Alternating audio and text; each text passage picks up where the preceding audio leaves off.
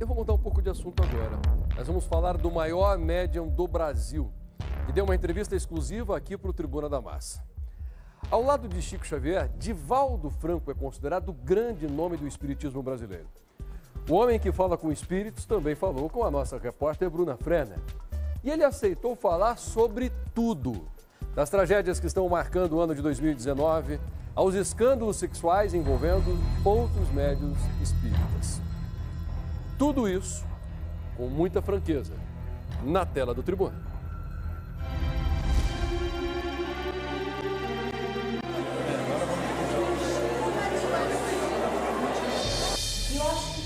O maior expoente vivo do espiritismo brasileiro em uma entrevista exclusiva para o Tribuna da Massa.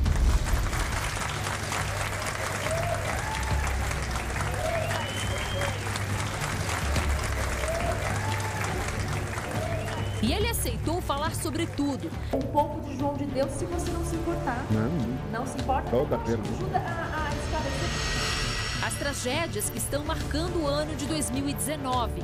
Como o Espiritismo explica isso?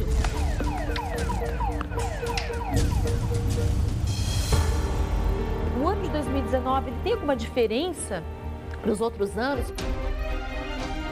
Os casos de mulheres assassinadas por homens, que parecem aumentar a cada dia. O feminicídio tem alguma explicação espiritual? Tudo isso obedece apenas a um impulso. Entre tantas desgraças, qual é o sentido da vida? E o que o maior médium brasileiro pensa sobre as recentes acusações de abuso sexual que pesam contra outros médiums? Ele falou para o Tribuna. E a nós nos causou uma grande surpresa quando veio ao público o seu comportamento não apenas íntimo, privado. Mas, antes de fazermos essas perguntas tão difíceis e necessárias, também é necessário fazer uma apresentação do nosso entrevistado ilustre. Divaldo Pereira Franco é o maior nome do espiritismo brasileiro de todos os tempos, depois de Chico Xavier. Há até quem o considere a maior autoridade viva da doutrina espírita no mundo todo.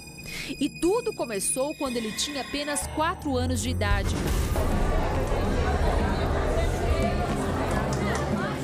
Foi aí que Divaldo começou a sentir os primeiros fenômenos espirituais. Hoje, com 91 anos, ele é médium com mais de 250 livros psicografados, orador espírita e tem um grande trabalho filantrópico. Todo esse currículo o trouxe a Curitiba como principal participante da Conferência Espírita do Paraná deste ano. Depois de falar com tantos seguidores sobre temas da doutrina espírita, Divaldo Franco atendeu o Tribuna para falar sobre alguns dos temas mais polêmicos da atualidade.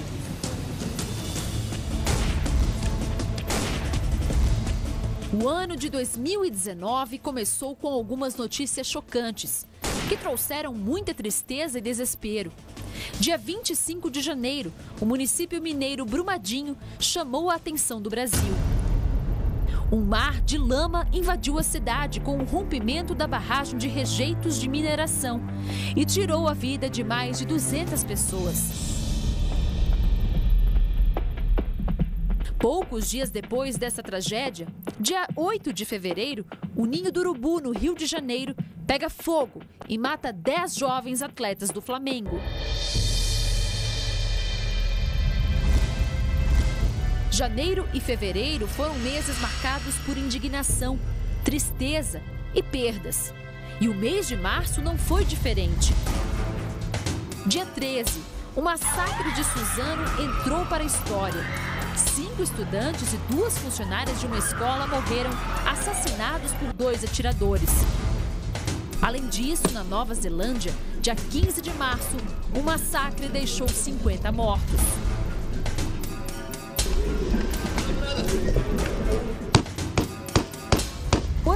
2019 ele tem alguma diferença para os outros anos, falando mesmo em espiritualidade, Divaldo? Não necessariamente, porque os fatos acumulam-se e vão apresentando índices alarmantes. Nós, os espíritas, somos reencarnacionistas, porque para nós não somente a sociedade evolui, mas também os planetas. E Allan Kardec falou que a Terra era um planeta de provas, de expiações. Noutra linguagem, as religiões, principalmente a religião católica, fala que a Terra é o vale de sofrimentos, de amarguras. Allan Kardec demonstrou que seria como uma escola evolutiva. E como razão disto, a nossa desatenção propicia fatores degradantes e perturbadores coletivos.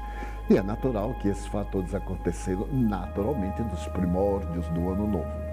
E porque se repetiram muito, deram um aspecto trágico ao ano, mas não por uma eleição especificamente. Divaldo explica que, embora o cenário pareça muito caótico e preocupante, estamos no caminho da mudança. A criatura humana, por incrível que pareça hoje, melhor do que ontem. Seus valores éticos, suas preocupações de natureza moral estão predominando.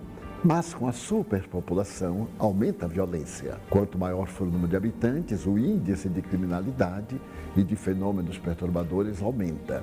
E é o que vem acontecendo. Mas tudo nos indica também que haverá uma mudança e já está havendo essa mudança.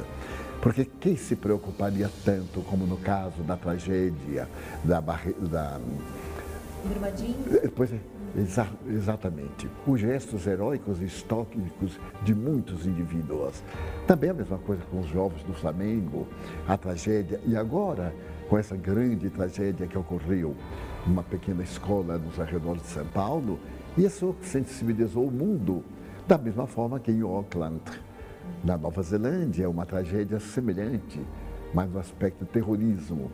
Tudo isso obedece apenas a um impulso a criatura humana perdeu o endereço de Deus. E não tendo o endereço de Deus, perde-se a si mesma e faz aquele estado de indivíduo vazio existencial.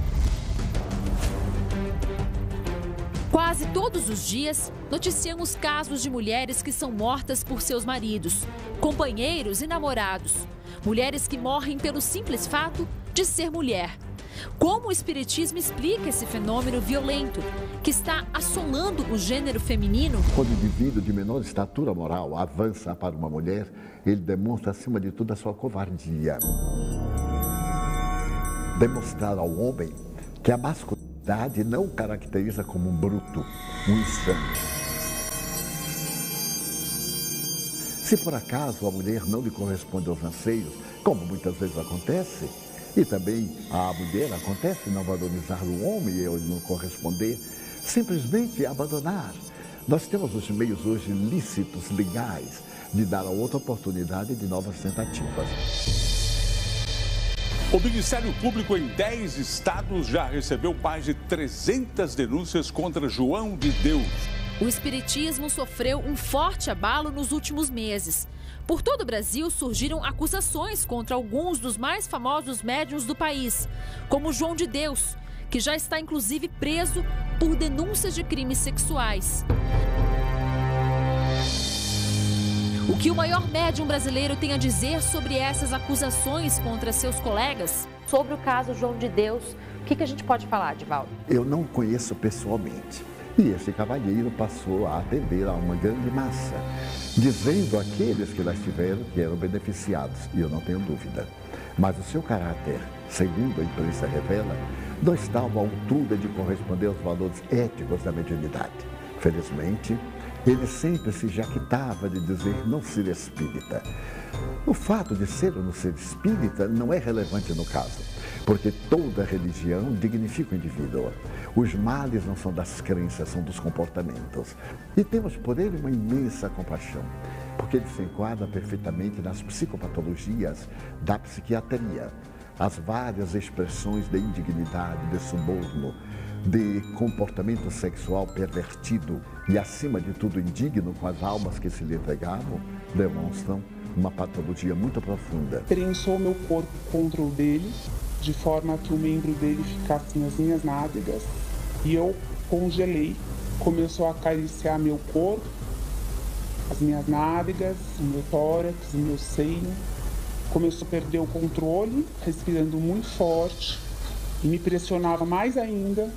E eu chorava, só pensando como eu ia sair daquela situação. E aí ele gritava: Não é possível que você não esteja sentindo. Você não está sentindo essa energia? Aqueles que têm mediunidade, utilizam-se dos seus favores para ludibriar as pessoas, é o mesmo que ocorre na medicina. Ninguém poderia culpar a medicina pelo comportamento de determinados médicos que não correspondem à grandeza do ministério e ao juramento de Hipócrates. Daí esse cavalheiro, o Senhor João de Deus, é um indivíduo atormentado com faculdade mediúnica, inegavelmente, mas que deve ser tratado como uma pessoa portadora de um deslate de natureza mental. Além das grandes desgraças que têm afligido o Brasil e o mundo, pequenas tragédias acontecem todos os dias.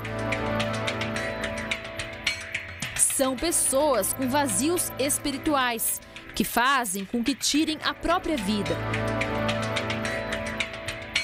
Às vezes, até crianças que se mutilam e se matam, como as que têm sido vítimas da maldição digital da Momo. Pai, eu vi o desenho da mamãe que corta o pescoço. Ela ensina a cortar o pescoço? Sim. E tudo parece perder o sentido. Mas, afinal, qual é o sentido da vida? O maior médium espírita brasileiro responde: Qual é o sentido da minha vida? O que é que eu vim fazer na Terra? A crença na imortalidade da alma ajuda-nos a uma sementeira que possa propiciar uma colheita de bênçãos logo depois.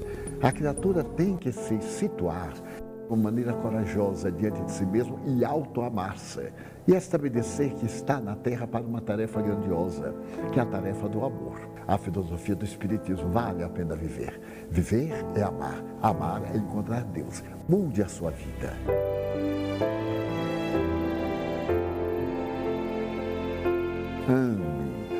No sentido de ser feliz. Note que o sol que abençoa o pântano é o mesmo que beija a rosa. E que todas as criaturas humanas necessitamos da luz da ternura para sermos felizes.